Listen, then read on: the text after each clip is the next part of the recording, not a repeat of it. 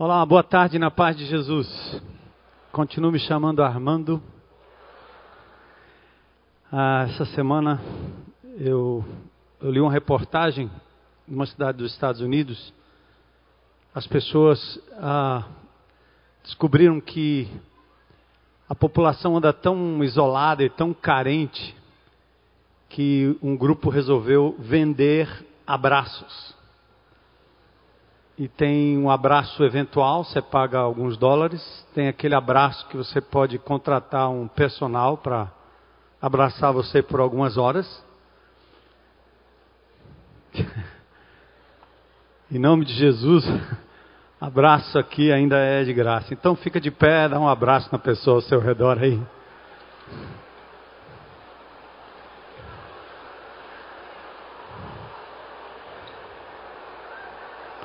Uhul!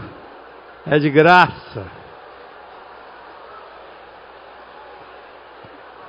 E aproveita, abre a sua Bíblia em Gálatas.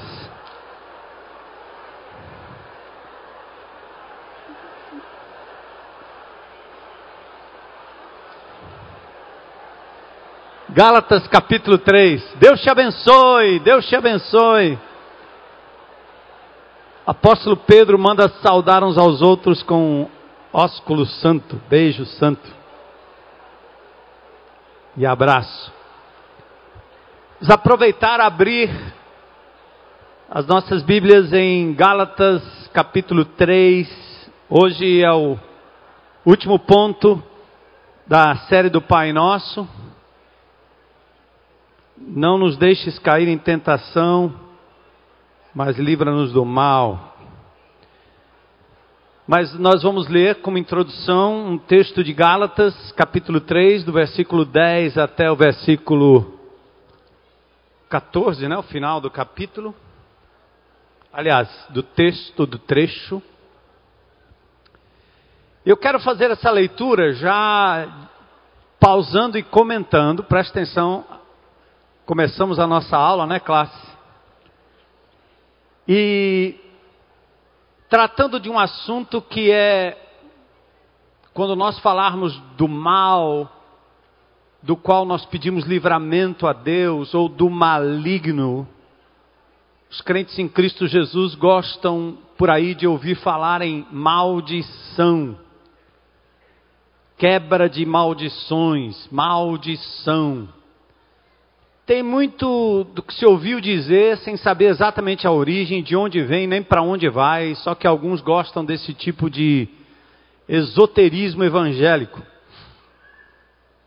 E esse texto já é um ensino muito simples e eu quero cravar isso logo no começo.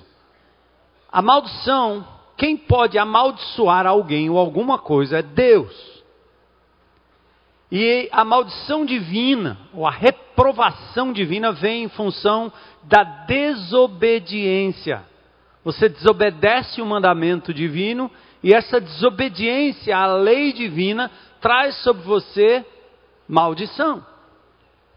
E agora veja o que o texto diz em relação à vida daquele que está debaixo do sangue de Jesus, da graça de Jesus, do poder de Jesus do sacrifício de Jesus. O texto diz, o apóstolo Paulo escrevendo aos Gálatas: já os que se apoiam na prática da lei estão debaixo da maldição, pois está escrito: Maldito todo aquele que não persiste em praticar todas as coisas escritas no livro da lei. O que é que ele está dizendo aqui? Se você vai viver pela prática da lei como fundamento da sua relação com Deus e da sua salvação, está perdido. Porque a desobediência de um ponto da lei te faz culpado de toda a lei, Tiago diz isso, e você se torna maldito. A religião que nos ensinou a viver pela prática das obras, numa tentativa de ganhar o favor de Deus pelo bem que nós fazemos, nos torna malditos, porque nós não conseguimos. É como ir daqui para São Paulo sem quebrar nenhuma lei de trânsito. Não existe. Numa estrada em que disser 40, você vai andar a 41, quebrou a lei. A 60, 61, quebrou a lei. A 80, 81, quebrou a lei. Pisou na faixa contínua, quebrou a lei. Nós somos tão imperfeitos que nós não conseguimos praticar a lei 100%.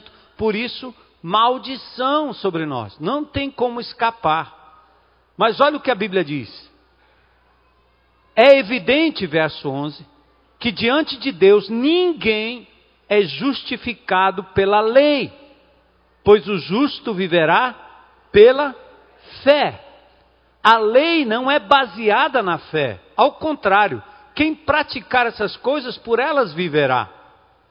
Cristo nos redimiu da maldição da lei, quando se tornou Ele mesmo maldição em nosso lugar, pois está escrito: Maldito todo aquele que for pendurado no madeiro. Presta atenção, vocês que normalmente têm ouvido esse ensino, talvez até curtido este ensino, e até ensinado isso, ou passado adiante, essa coisa fantasiosa chamada quebra de maldições, que só faz, num certo sentido, eleger os gurus evangélicos, os seminários que não têm nada de bíblico e que te reportam para o Velho Testamento como se você judeu fosse. Cristo Jesus, ao obedecer à lei, ele não merecendo nenhuma maldição, ele se apresenta diante de Deus Pai, se torna ele maldição em nosso lugar, para que nenhuma maldição mais pudesse estar sobre a minha vida ou sobre a sua vida. Cristo nos livrou de todas elas, passadas, presentes ou futuras. Isso aqui é o que a Bíblia diz. É o que a Bíblia, não é o que nós gostamos de ouvir, é o que a Bíblia diz. Nós temos que acreditar no sacrifício de Jesus. Por isso o texto continua dizendo: Isso para que em Cristo Jesus não há maldição, mas a bênção de Abraão, que antecede a lei. Ah, eu guardo os dez mandamentos, não mato, não roubo. Conversa. Você quebra tanto quanto eu quebro. Não fora o sacrifício de Cristo, todos nós estaríamos perdidos e malditos. Porém, em Cristo Jesus, a promessa é para que em Cristo Jesus a bênção de Abraão chegasse também a nós, os que não somos judeus, gentios, para que recebêssemos a promessa do Espírito mediante não a prática da lei, mas mediante a fé. Senhor, nós te adoramos e te louvamos pela palavra poderosa, santa e verdadeira. Queremos ser guiados por ela, Senhor não pelos nossos sentimentos, não pelas fábulas pregadas, mesmo que seja no meio, seja no meio evangélico, Senhor. Livra-nos destas coisas e dá-nos, Senhor, a clareza, o conhecimento, a firmeza naquilo que o Senhor Jesus fez na cruz do Calvário por nós. Sobre o teu povo não cabe nenhum encantamento, nenhuma maldição, nenhum trabalho, nada Qualquer coisa que o teu inimigo, suas hostes infernais, intentem contra o povo de Deus, será frustrado pelo poder que há no nome de Jesus. É nisso que nós cremos, te louvamos, agradecemos e te aplaudimos, Senhor, em nome de Jesus. Amém. Glória a Jesus. Pode sentar. Podemos ir embora, né? Eu queria só fazer um breve comentário sobre uma notícia que tem aí no nosso boletim, que é quanto ao término dos ônibus que estavam disponíveis aí, ou estiveram disponíveis durante alguns anos. Não fomos nós que terminamos o contrato com a empresa, a empresa terminou o contrato com a gente. E para a renovação desse contrato, ou para fazermos um contrato que um contrato com uma empresa de ônibus para fazer o mesmo percurso, para trazer algumas pessoas que não tinham condições de chegar aqui de outra forma. Isso foi feito principalmente no início desse trabalho, quando as linhas de ônibus eram absurdamente precárias para esse lado. Nós então contratamos esses três ônibus e durante um bom tempo, nós bancamos parte disso como igreja para ajudar esses irmãos que não podiam chegar aqui de outra forma. Mas o contrato terminou e um novo contrato representa um custo absurdamente elevado. Mas em contrapartida, nós estamos fazendo duas coisas. Uma, dando aos irmãos aqui no boletim os ônibus que saem dos terminais, que passam por aqui, tem um que passa aqui na frente, tem uns que passam ali na BR. Ou seja, hoje existem alternativas para você chegar aqui de, de Messejana para cá, 10 minutos, é o que foi computado pelo nosso pessoal através dessas indicações aí no boletim, mostrando a nossa sensibilidade. A outra forma de fazer isso é orar para que algum dono de empresa de ônibus ceda três ônibus para que a gente possa então continuar ah, usando dessa forma. Se você conhecer alguém, faça como o Aristides é, é, recomendou. Entra lá e diz: Eu vim orar por você e pedir três coisas. Três ônibus. E aí nós restabeleceremos, tá certo? Qualquer novidade, por favor, ligue para a nossa secretaria para você obter maiores informações. Mateus capítulo 6, verso 13, hoje nós vamos falar do último tópico da oração do Pai Nosso oração do Pai Nosso que tem um lado divino e um lado humano. Lado divino, Jesus dá a oração do Pai Nosso como um modelo, não para ser repetido, mas um modelo de como você deve balizar suas orações. Nenhuma vez, nenhuma outra vez no Novo Testamento nós encontramos o Pai Nosso repetido. Só uma vez. As outras orações do Novo Testamento são orações poderosíssimas, grandiosíssimas, profundíssimas, porém tendo como base o Pai Nosso, mas não é a repetição do Pai Nosso. O Pai Nosso tem um aspecto divino, falando do teu nome, santificado seja o teu nome, venha o teu reino, seja feita a tua vontade, teu nome, teu reino, tua vontade. Esse é o primeiro ponto da oração. Depois o lado humano, pão nosso de cada dia, perdão nosso de cada dia, para que a gente não adoeça, como a gente viu a semana passada. E vários irmãos saíram daqui para liberarem perdão já na saída do estacionamento. Eu encontrei alguém no shopping center esses dias, eu não conhecia a pessoa, e ele disse: Oi, pastor, tudo bem? Eu olho assim, né? Tudo bem? Tudo bom? Beleza. Ele disse: Acabei de liberar perdão no trânsito. Se pelo menos alguém esteve lá, alguém ouviu, alguém praticou a, a mensagem de domingo, né? E por último, nós temos a proteção nossa de cada dia. E, e, certamente você deve estar pensando, finalmente alguém vai falar sobre segurança pública. Mas não é bem por aí. Existe uma outra guerra, uma outra batalha, um outro inimigo, uma outra violência espiritual da qual nós temos que nos inteirar. E Jesus está preocupado com isso. A Bíblia compara a vida cristã a uma carreira, uma corrida. É interessante, os maratonistas como Sueli Pereira da Silva, Giovanni dos Santos, os triatletas, como temos o Pedro, que é um triatleta aqui da nossa comunidade, devem haver outros também, eles usam equipamentos leves essa leveza dos equipamentos ajuda a completar a carreira com maior eficiência, maior eficácia. Eu peguei na bicicleta do Pedro, a minha era uma barra circular, calói antiga, pesava algumas quase toneladas, mas a dele só 6 quilos. Bem levezinha. Porque a Bíblia compara a caminhada cristã com uma corrida, lá em Hebreus 12, 1, diz que o discípulo é exortado a correr com perseverança a carreira que lhe está proposta, é, livrando-se de tudo, de todo o peso, aquilo que nos atrapalha e do pecado que nos envolve tenazmente. É um envolvimento terrível. Por isso, Paulo, quando termina a carreira, diz: Combati o bom combate, terminei a corrida e guardei a fé. Então, a carreira cristã é como uma grande maratona. E a oração do Pai Nosso nos ensina a irmos nos livrando do peso da culpa e do horror da amargura, à medida que nós confessamos nossos pecados, à medida que a gente deixa para trás a amargura, a culpa, a, o ódio no nosso coração. Por isso, o último texto, aquele de domingo passado, dizia: perdoa as nossas dívidas. Porém, a grande realidade é que nós vivemos no mundo onde o pecado de verdade nos assedia e existem forças espirituais conspirando contra a nossa carreira. São obstáculos e mais obstáculos. São coisas que vão acumulando ao nosso redor, são inimigos visíveis e invisíveis que vão dificultando a nossa carreira.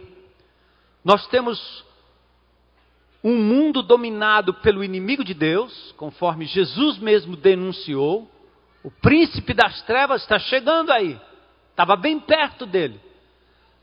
E esse mundo dominado pelo inimigo é um ambiente hostil para quem quer praticar a verdade, viver a verdade, viver o cristianismo. O mundo está corrompido e ele acaba ditando as regras de como nós devemos nos comportar.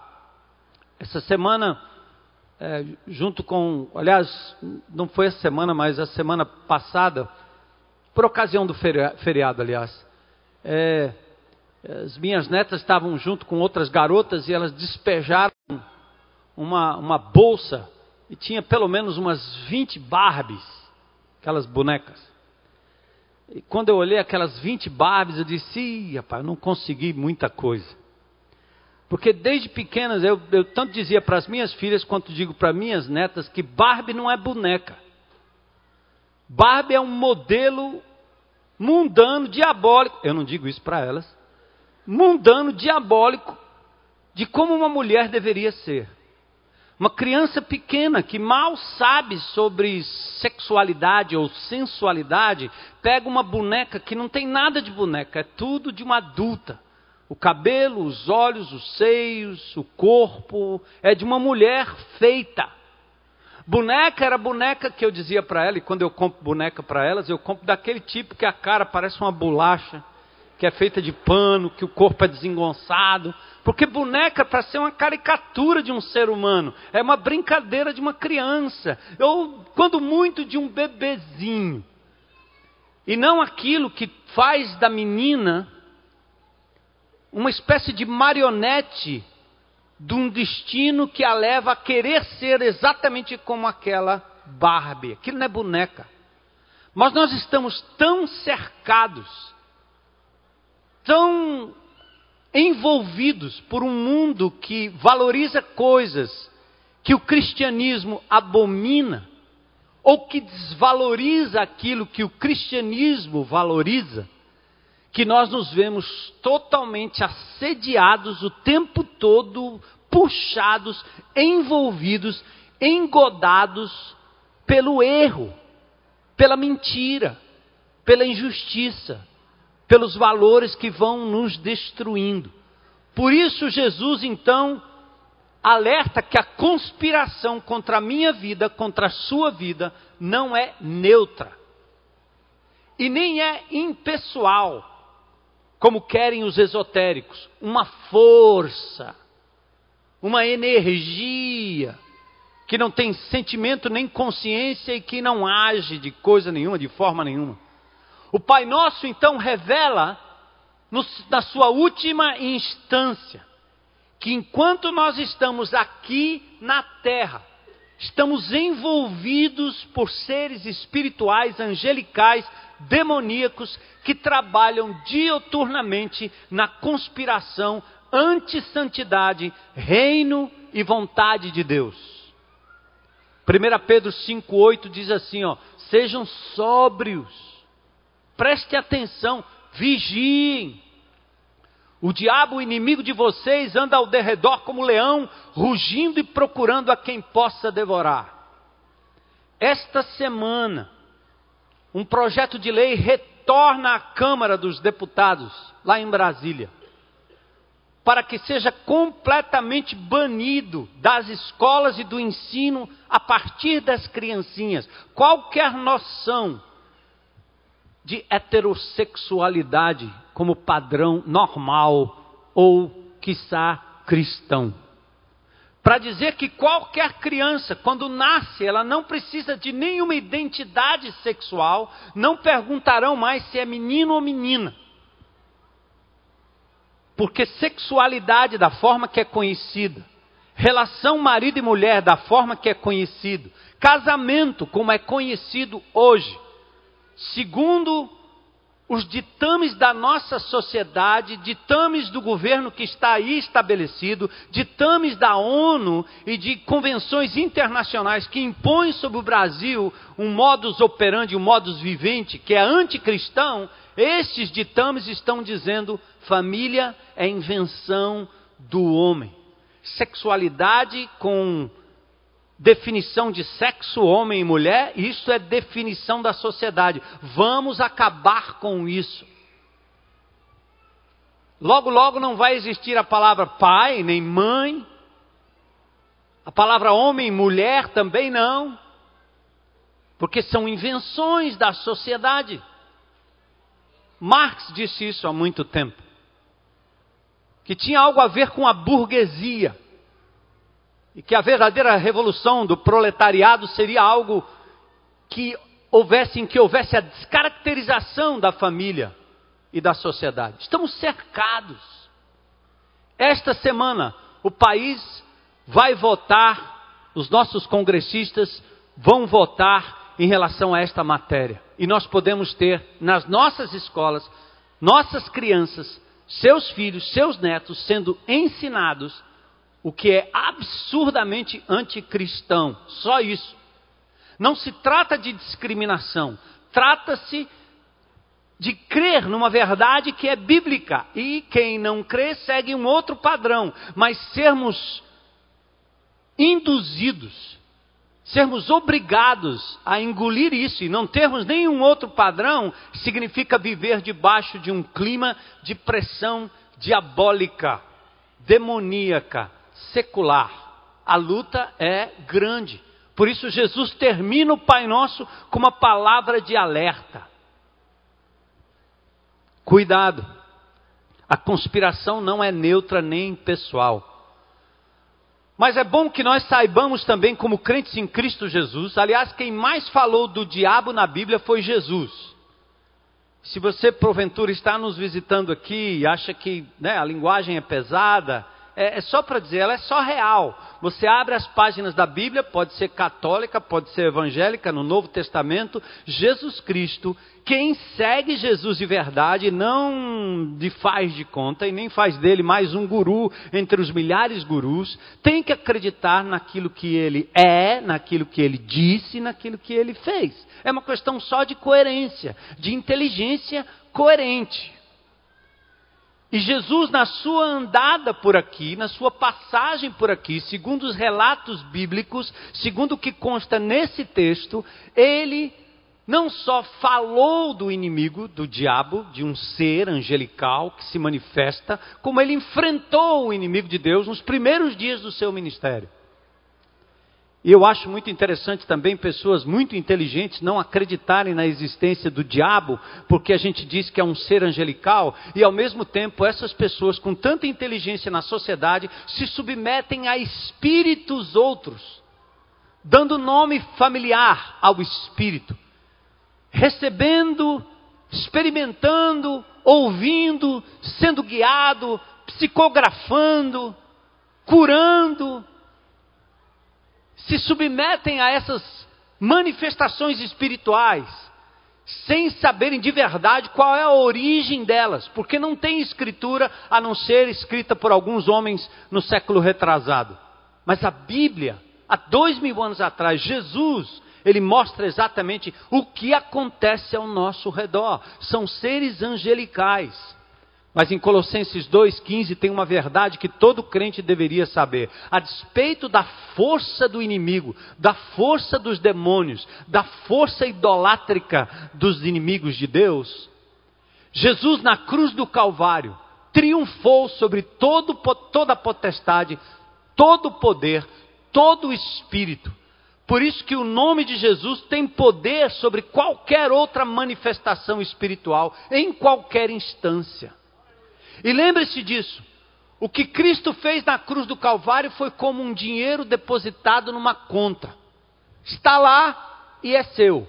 Mas você precisa sacar esse dinheiro à medida que você caminha nesse mundo, até o dia em que o inimigo de Deus será por fim derrotado pelo sopro da sua boca, e aí o inimigo não mais agirá como age no mundo de hoje, porque os homens estão abrindo a guarda, convidando eles para entrar nos seus negócios, na sua casa, na sua vida amorosa, na, nos seus bens, eh, nos seus relacionamentos, nas suas empresas e etc. Então, crente em Cristo Jesus Cristo já triunfou deles na cruz do Calvário. Colossenses 2,15. O texto está aí? O texto diz assim: Na cruz do Calvário, Jesus despojou os poderes e autoridades espirituais, triunfando sobre eles. E na sua gloriosa manifestação, não só a presença do pecado será banida, mas a presença desses inimigos.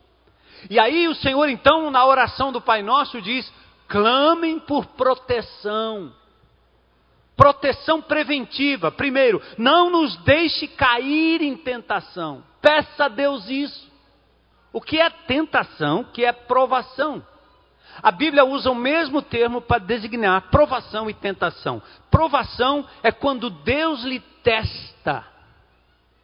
É quando Deus permite que você passe por algum tipo de revés com o intuito de lhe provar. Quando temos muito, quando estamos muito bem, não demora muito, nos esquecemos de Deus. E uma forma dele nos provar é permitir a tribulação, uma perda. Ele não manda a tribulação, ele não dá início à tribulação, mas ele permite. O ano passado eu fui assaltado, levaram meu carro. Imagine eu diante de Deus dizendo: Mas Senhor, eu, o bispo.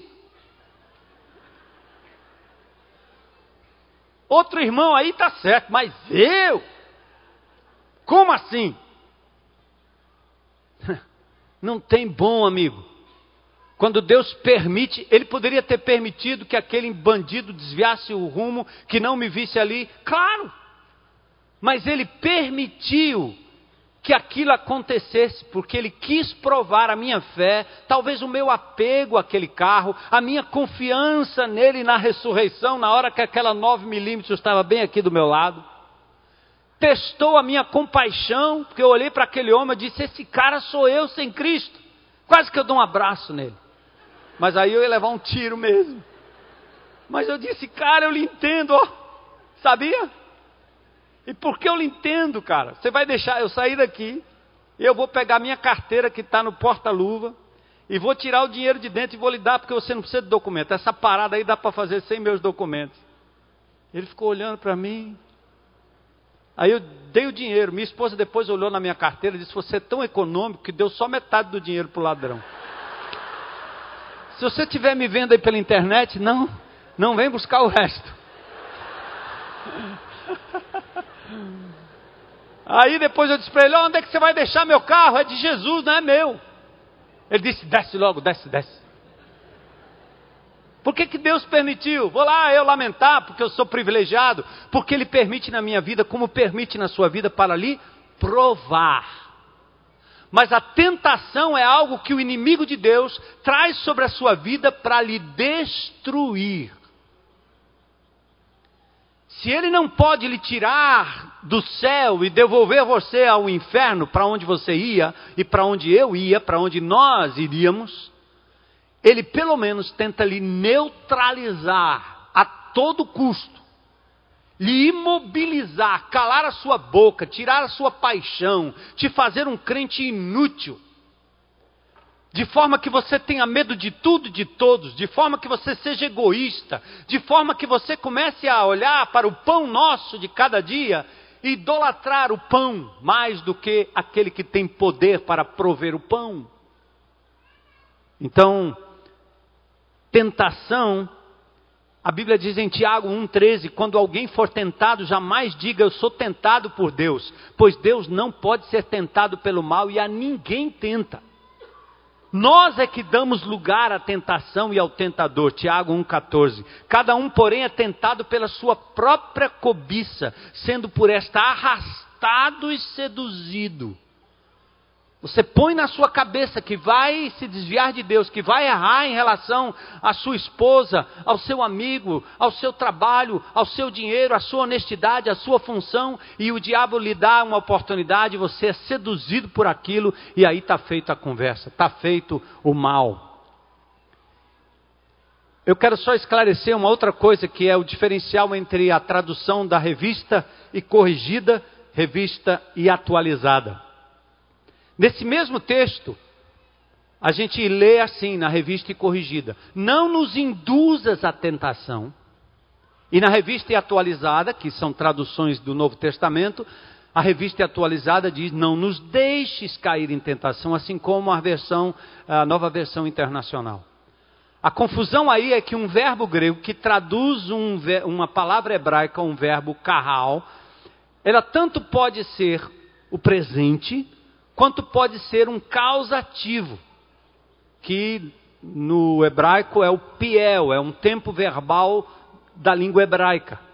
Ou seja, o mesmo verbo pode significar não deixar cair em tentação, como pode significar não induza a tentação, não cause a tentação. Uma é não nos deixes cair em tentação, a outra é não nos induza a tentação. Essa tradução está absurdamente errada, porque conforme Tiago e conforme nós lemos, certo? Diz que Deus a ninguém tenta. Não há contradição no texto bíblico. Há traduções que são imprecisas. Presta atenção, vai cair no Enem. Enem evangélico. Nem. Os jovens, nem, nem. Não nos induzas à tentação. É como o Salmo 141, 4 que o Senhor diz, o Salmo diz, não me permitas ou não permitas que meu coração se incline para o mal. Deus está sempre pronto a lhe ajudar. Ajudar aqueles que se achegam a Ele no momento da angústia, no momento da tentação, no momento em que você está mais carente e o inimigo de Deus chega exatamente para tentar você. Por exemplo, os tipos de tentação. A primeira é geral. Somos tentados a abandonar a fé, a negar a fé nos momentos de tribulação. Por isso Jesus lá no Getsemane diz: vigiem e orem, para que vocês não entrem em oração, está chegando a hora, eu vou ser levado à cruz do Calvário e vocês vão ser pressionados, talvez vão ter que morrer também, mas cuidado que vocês não debandem exatamente agora. Que os crentes na nossa era não se envergonhem de Jesus, que não fiquem calados, que não tenham medo de falar e de se identificar com Cristo Jesus. Sou discípulo de Jesus? Sim. Vigiem orem, porque haverá uma tentação para calar a tua boca, para você não se identificar neste presente século. Porque o mundo corrompido vai lhe levando para valores que a Bíblia contradiz. Então você, para não ficar na contramão, você tem medo de se identificar. Essa é uma tentação. O diabo faz isso para lhe anular e para lhe destruir. Mas a tentação específica desse texto talvez tenha a ver com coisas do tipo assim: não negue o reino de Deus, não negue a santidade de Deus, não negue a vontade de Deus. E do lado humano, lembra do pão nosso? Quando não nos contentamos com o que Deus tem nos dado, nós abrimos brecha para o tentador. Jesus passou por isso. O diabo pega Jesus no momento da sua maior necessidade, quando ele estava jejuando 40 dias. E o diabo diz: Você não tem poder? Transforma essas pedras em pães. Usa o teu poder em benefício próprio. Tentação. Porque se Jesus fizesse aquilo, ele teria falha no bom uso do poder que Deus o havia lhe dado através do Espírito Santo, usando em causa própria. Porque a definição de amor e de poder divino é sempre em função de outrem, nunca em função de você mesmo. Transforma essas pedras em pães. Aí Jesus responde o quê? O que está em Deuteronômio. Nem só de pão o homem viverá, mas de toda palavra que vem da boca de Deus. O que Jesus está dizendo? Que comida não é tudo. A minha comida, minha prioridade é fazer a vontade de Deus. É, é ouvir a sua palavra, é obedecer o seu mandamento. Eu não vim aqui para benefício próprio, mas para cumprir aquilo que Deus me deu, o Pai me deu a fazer. Outra coisa, pão nosso, lembra de Ananias e Safira? O dinheiro sonegado, a oferta sonegada. 1 Coríntios 7, 5. O pão nosso tem a ver também com o descontentamento lá no leito, marido e mulher. A Bíblia diz em 1 Coríntios 7,5 que o diabo entra quando você se abstém sexualmente da sua mulher por qualquer outro motivo que não seja oração. Está cansado, trabalhando demais, está com os olhos em outra, está desconsiderando a mulher, está punindo ela, você está punindo o marido. Isso que eu estou falando aqui vai ser um absurdo tão grande daqui a uns anos, do jeito que está a nossa sociedade, mas no meio do povo de Deus haverá uma geração que ainda vai preservar família e relação marido e mulher. E o apóstolo Paulo está dizendo que nós temos que ser livrados da tentação, como Jesus ensinou, porque você, marido, quando você se abstém sexualmente da sua mulher, e não, que não seja por consentimento para orar, por conta de uma situação qualquer, você está abrindo brecha para o inimigo. E ele vai destruir seu casamento, vai destruir sua relação, vai destruir a sua vida. Não faça isso em nome de Jesus. Por isso que a sociedade hoje anda de tal forma que esse negócio de casamento, compromisso já era. Nós temos que preparar nossas meninas e jovenzinhas e garotinhas para transar o quanto antes com todo mundo a todo tempo e que nasça menino e elas abortam ou então jogam por aí como se fossem filhos de chocadeira, sem família, sem pai, sem avô, sem mãe, sem nada. E toma vacina. Porque a única forma que essa sociedade conhece de fazer algo que é legítimo, entre aspas, é simplesmente imunizar quem tem potencial para transar por aí. Porque é isso que é o normal. Por que, que não fazem, juntamente com esta vacinação em massa, para esterilizar meninas? Ou imunizar de uma doença sexualmente transmissível? Transmissível. E aí você vai no rádio os caras estão falando, não, mas é que também, se você sentar em algum lugar, vai pegar também. Parece que esse tal de vírus está agora circulando no ar. Antigamente era por contato de membrana, por contrato, contato, aliás, de genitália sexual. Agora mudou, está no ar o bicho. Porque o negócio é vacina essa meninada, a Copa está chegando, né? Vamos preparar todo mundo. Por que é que não dizem que a abstinência sexual é uma forma de prevenção, talvez a mais eficaz? Porque isso é anticristo, anti-Deus. Fazer isso seria uma loucura. Aliás, é pró-Cristo, pró-Deus, pró-Bíblia. E eles não vão fazer. Senhor, livra-nos do mal. Livra-nos do maligno. E cuidado com essa área da intimidade, marido e mulher. Seja fiel supra as necessidades da sua esposa e do seu esposo. E aí tem nessa palavra não apenas a proteção preventiva, livra-nos do mal, mas a proteção pessoal, livra-nos do mal. Que mal é esse?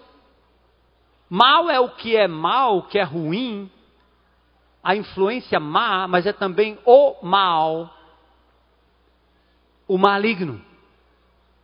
Duas coisas importantes o neutro, o mal ou o masculino, o maligno. O termo pode se referir a toda espécie de mal, mas também principalmente ao maligno. A vida de Jesus revelou isso, uma luta constante com o reino espiritual e principalmente com o príncipe deste mundo, o maligno. Todo o tempo, cercado todo o tempo. E a oração do Pai Nosso então revela essa dimensão espiritual da nossa luta e a necessidade que temos de proteção divina e diária. Não ignore isso, meu irmão, em Cristo Jesus. Você precisa conhecer a realidade do inimigo ao seu redor e você precisa conhecer a força desse inimigo. Você não tem forças para lidar com ele, mas em nome de Jesus você é capaz. Satanás é um querubim caído, condenado, mas não destruído. Ele age poderosamente para se opor à pessoa de Deus, à obra de Deus e à palavra de Deus. Lá em Apocalipse 12, 9 diz assim: Foi expulso o grande dragão, a antiga serpente que se chama Diabo e Satanás, o sedutor de todo mundo. Sim, foi atirado para a terra e com ele seus anjos. Satanás está vivo e ativo no planeta Terra. E para aqueles que são tão inteligentes, como esses dias eu ouvi um comentarista político e um outro da área financeira, falando de um livro que foi lançado por um expert em finanças. E esse livro era sobre a morte. Mas fez uma propaganda durante a programação de política e de finanças a reencarnação. E eu fiquei, que, que despropósito é esse? Virou moda. Consultar espíritos familiares, consultar pessoas que já morreram, fazer com que espíritos baixem para psicografar, isso agora virou moda, é financiado pelo, pelas entidades governamentais, pelas ONGs, por pessoas da intelectualidade, é coisa neutra. Quando o crente fala de diabo, demônio, cara os caras dizem alienação, isso é coisa de ignorante. Mas são esses mesmos indivíduos que se submetem a sessões que eu frequentei com meus pais. Vão aos terreiros, que agora você não pode falar contra, porque senão vai para a cadeia. Mas então é uma promoção. Vamos fazer um grande terreiro lá na praça, não sei da onde, e toma galinha e sangue de galinha, e toma baixar caboclo, e toma nego ficar é, encavalado com os espíritos e os orixás, e isso aí é afro. Afro. É afro são entidades espirituais baixando aí. Me leva para a cadeia. Mas são entidades espirituais que baixam nessas pessoas, que vão nas sessões, que vão nesses lugares. Agora, dê nome a elas. Nós daremos o nome a elas. E isso não quer dizer discriminação, quer dizer que nós damos, estamos dando mais um título, só que o título é bíblico. Ele vem de Jesus, vem da palavra e vem do Senhor. São demônios. Por que, que vocês não gostam da palavra demônios? Por quê? Discriminação? Chamar o outro de demônio? Não, é o nome verdadeiro. Talvez vai chegar um dia que nós temos que ir lá para a Praça Portugal, botar os caras de um lado e a gente do outro. Senhor, deixa baixar esses negócios tudinho aqui. E clamar pelo nome de Jesus para ver se o fogo não, não cai do céu, ou se esses caras não saem correndo em nome de Jesus.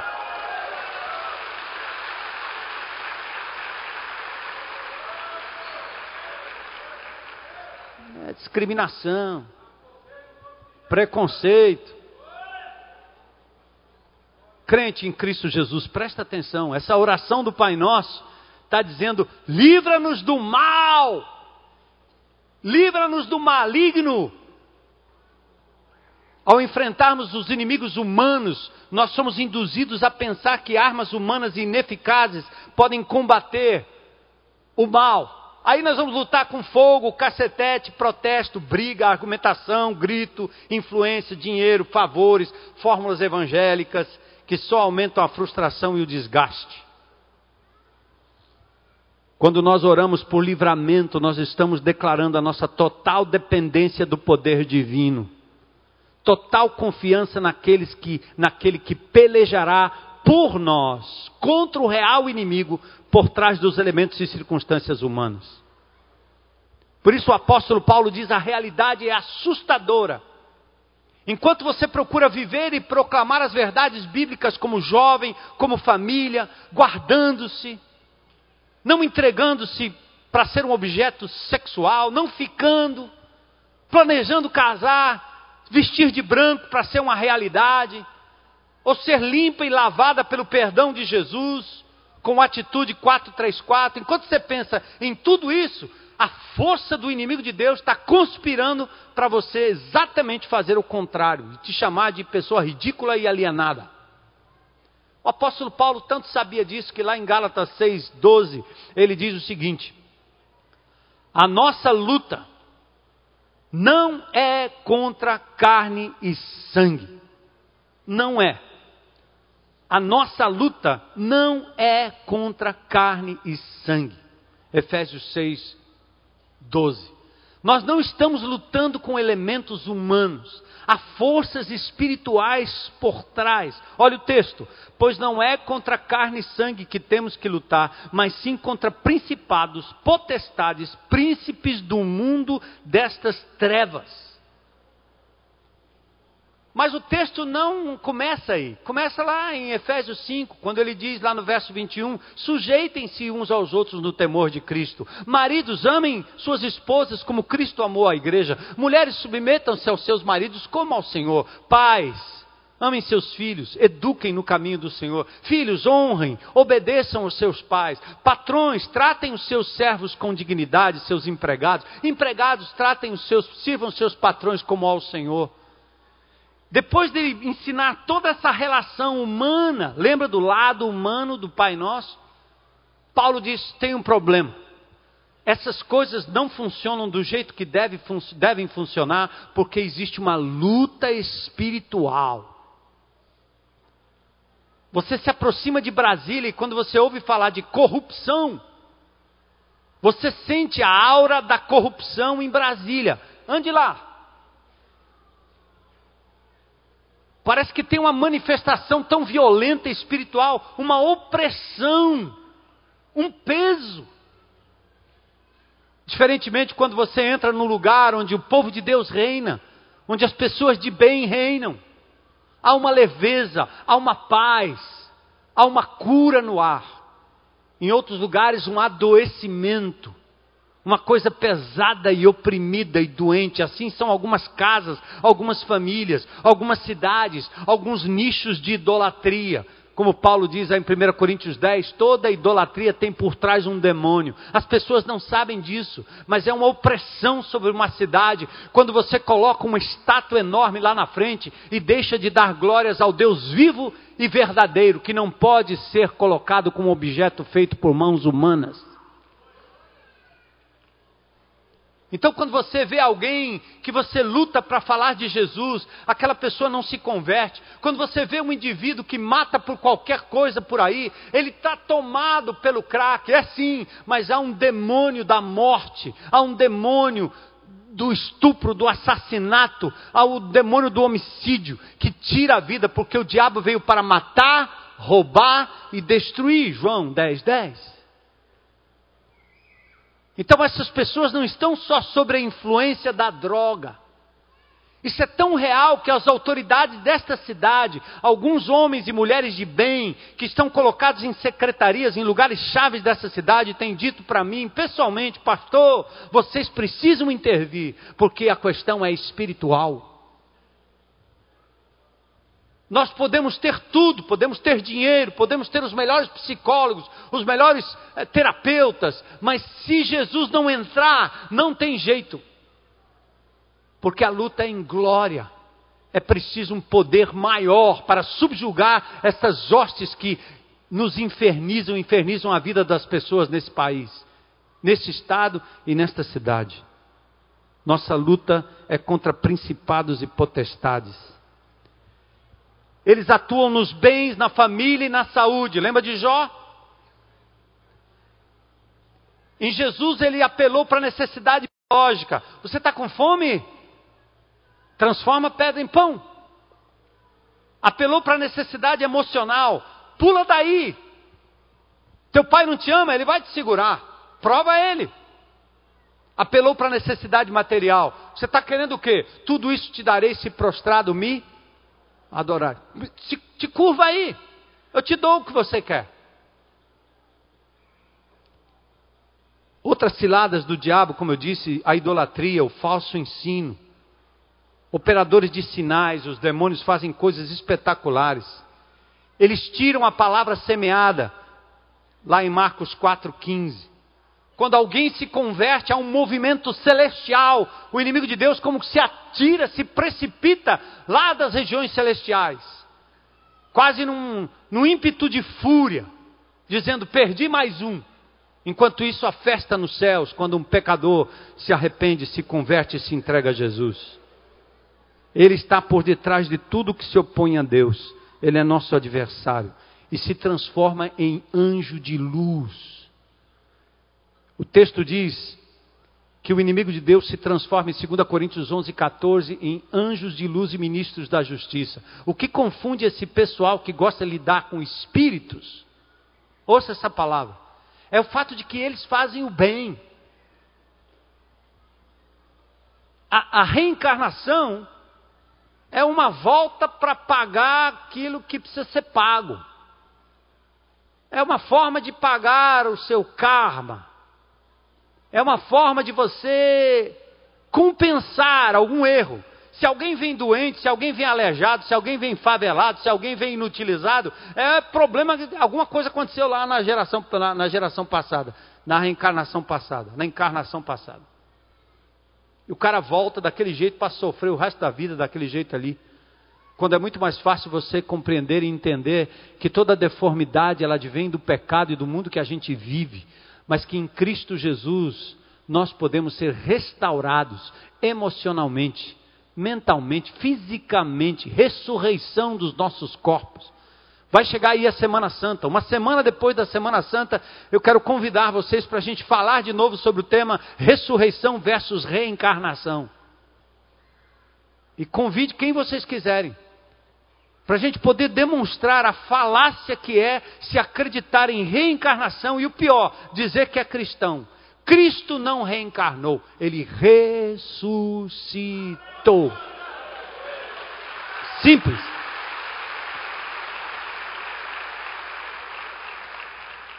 Ele disse, depois que ele ressuscitou, não era outro. Tomé, põe a mão aí. Põe a mão aí. Sou eu. Aquelas marcas era exatamente a marca de quem era, foi e continua a ser vivo, real, ressurreto. A minha esperança não é reencarnação, para tentar ficar vagando o resto da vida, para eu chegar um dia a uma posição iluminada como Cristo. A minha esperança está no sangue de Jesus derramado na cruz por mim que propiciou perdão de pecados e que tem como promessa a ressurreição. 1 Coríntios capítulo 15. Este corpo corruptível será revestido da incorruptibilidade, não só o meu, mas o de todos que creem em Cristo como Senhor e Salvador. Todos. Aleluia. Então, livra-nos do maligno, Jesus. Esta é a oração é a última frase do Pai Nosso. O que quer dizer um bom conhecimento do adversário e um respeito sadio pela sua capacidade são imprescindíveis para a vitória da guerra ou na guerra. Do mesmo modo, se você subestimar o inimigo espiritual, você não vai sentir necessidade da armadura de Deus, escudo da fé, capacete da salvação, espada da justiça. E aí nós vamos à luta desarmados e vamos ser rápida e ignominiosamente. Ignomino, uh, não é o inimigo, é a minha burrice mesmo, né? Eu escrevi ignominiosamente. Acertei. Derrotados. Amém. Algumas verdades que precisamos saber. Vamos aí, alguns versículos bíblicos. Eu espero que estejam aí é, no seu esboço. Vamos comigo. Antes, antes de, de partir para esse lado, deixe-me fazer um adendo. O adendo é o seguinte. Bom, já que nós estamos cercados por entes espirituais, por pessoas que atuam nos filhos da desobediência, cega-lhes entendimento, o entendimento, 2 Coríntios 4, 4. Muitos, muitas pessoas que vêm de outras comunidades ficam esperando que algum dia, em algum momento, tenha alguma manifestação aqui dentro. Para o pastor sair esse cara. Só falta isso. Ele tem que falar línguas e tem que expulsar demônio.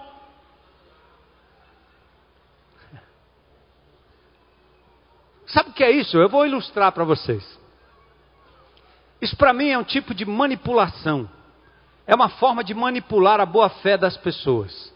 E os infantis em Cristo, os incautos, as crianças em Cristo gostam disso aí. Porque gostam de espetáculo. E o guru aqui na frente também se dá bem. Ele joga o paletó, todo mundo cai. Ele traz o demônio aqui na frente, todo mundo cai. Eu hoje de manhã achei uma ilustração que eu acho que é legal. Eu vou ilustrar assim, ó. Imagine uma epidemia de, de dengue na cidade. Certo? Tem mosquito para todo lado. E eu então vou, domingo que vem, eu vou convocar todos vocês para um culto de libertação. E nós vamos trazer aqui dez mosquitos Aedes aegypti. Os, os cabas vão entrar aqui, dez. E o pastor se prepara, o culto do poder, você faz aquela oração barulhenta que todo mundo ora. E nós vamos lá, mosquito número um. Sai contaminação. Mosquito número dois. Pá, pá, e a congregação vem abaixo. Esse pastor é do poder. Dez mosquitos foram derrotados. Oh, poder maravilhoso! Você sai no estacionamento é mordido por 20.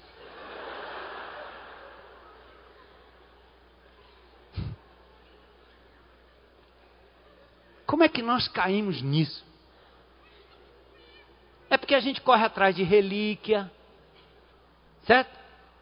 Um pedaço da cruz de Jesus, a muleta não sei de quem, de João Batista.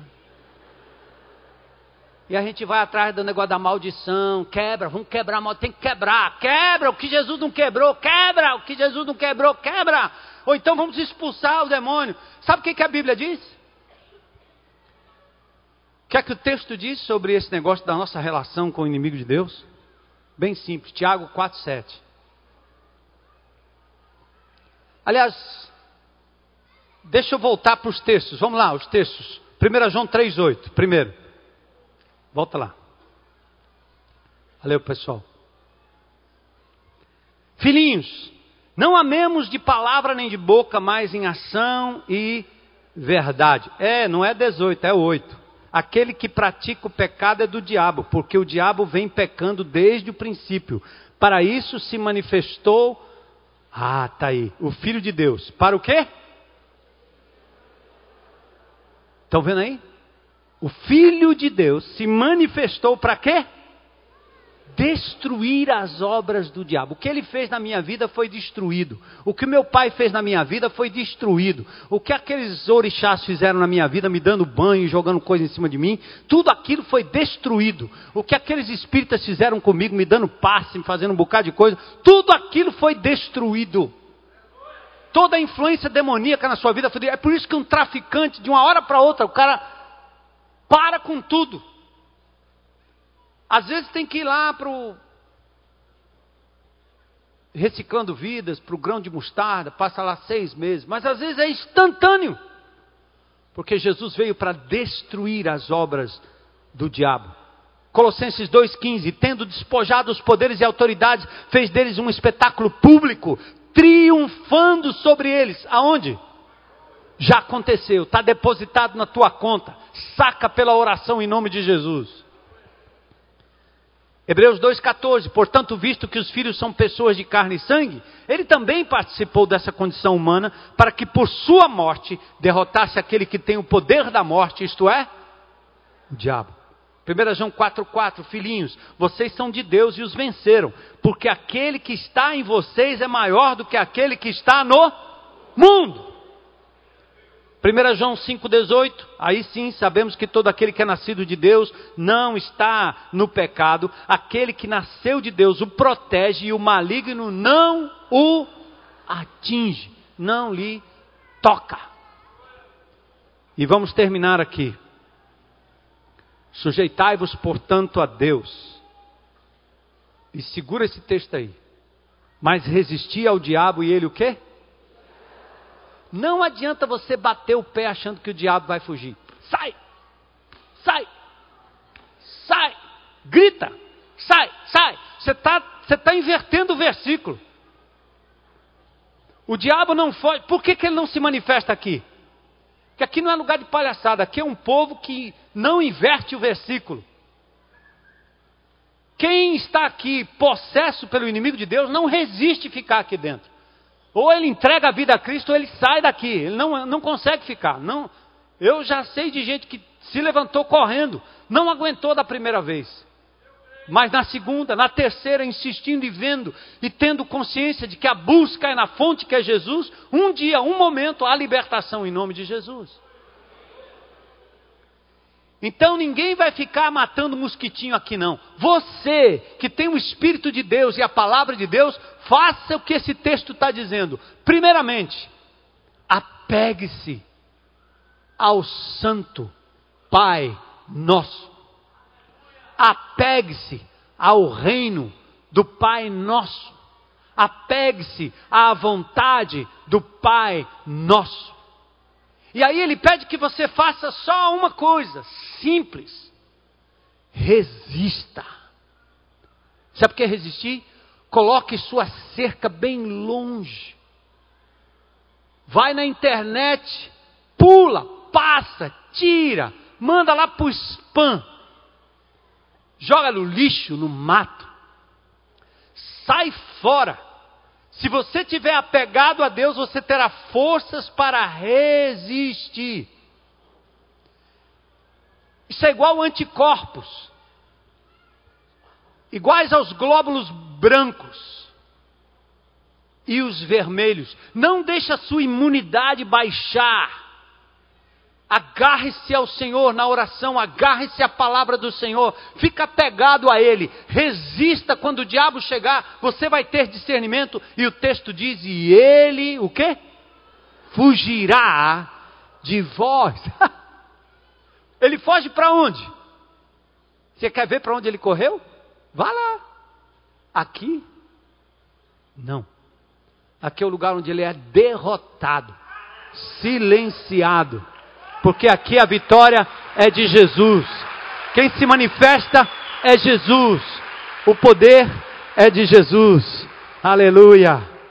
Então nós terminamos com o Pai Nosso. Vamos lá? Pai Nosso. Santificado. Seja feito assim na terra e o pão nosso.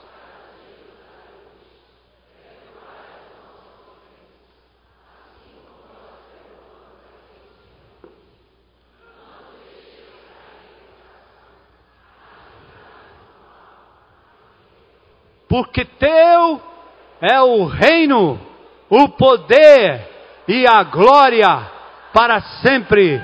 Amém. Aleluia. Uh!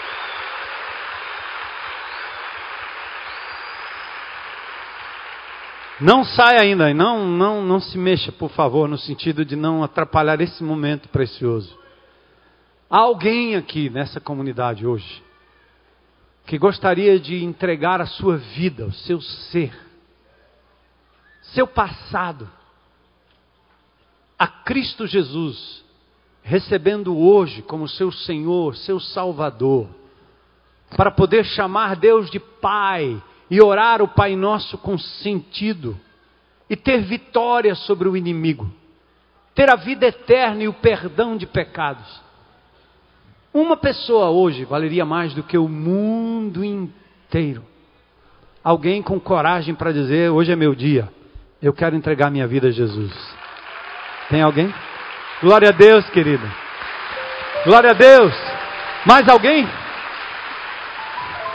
Mais alguém? Isso, dá um abraço, ora com ela. Mais alguém hoje com coragem para dizer: É meu dia, glória a Deus, glória a Deus, glória a Deus, glória a Deus, aleluia. Você não está tomando uma decisão por mim, nem por esta igreja, é por Jesus, e aberta e publicamente.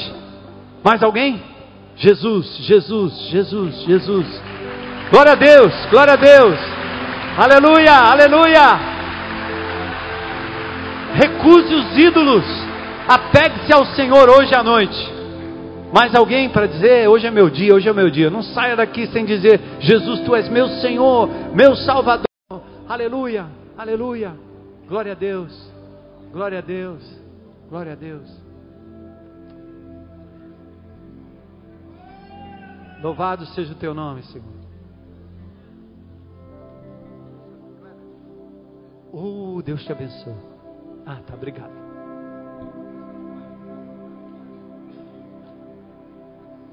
Ei, nós vamos sair daqui cantando esse cântico do Kleber Lucas, né?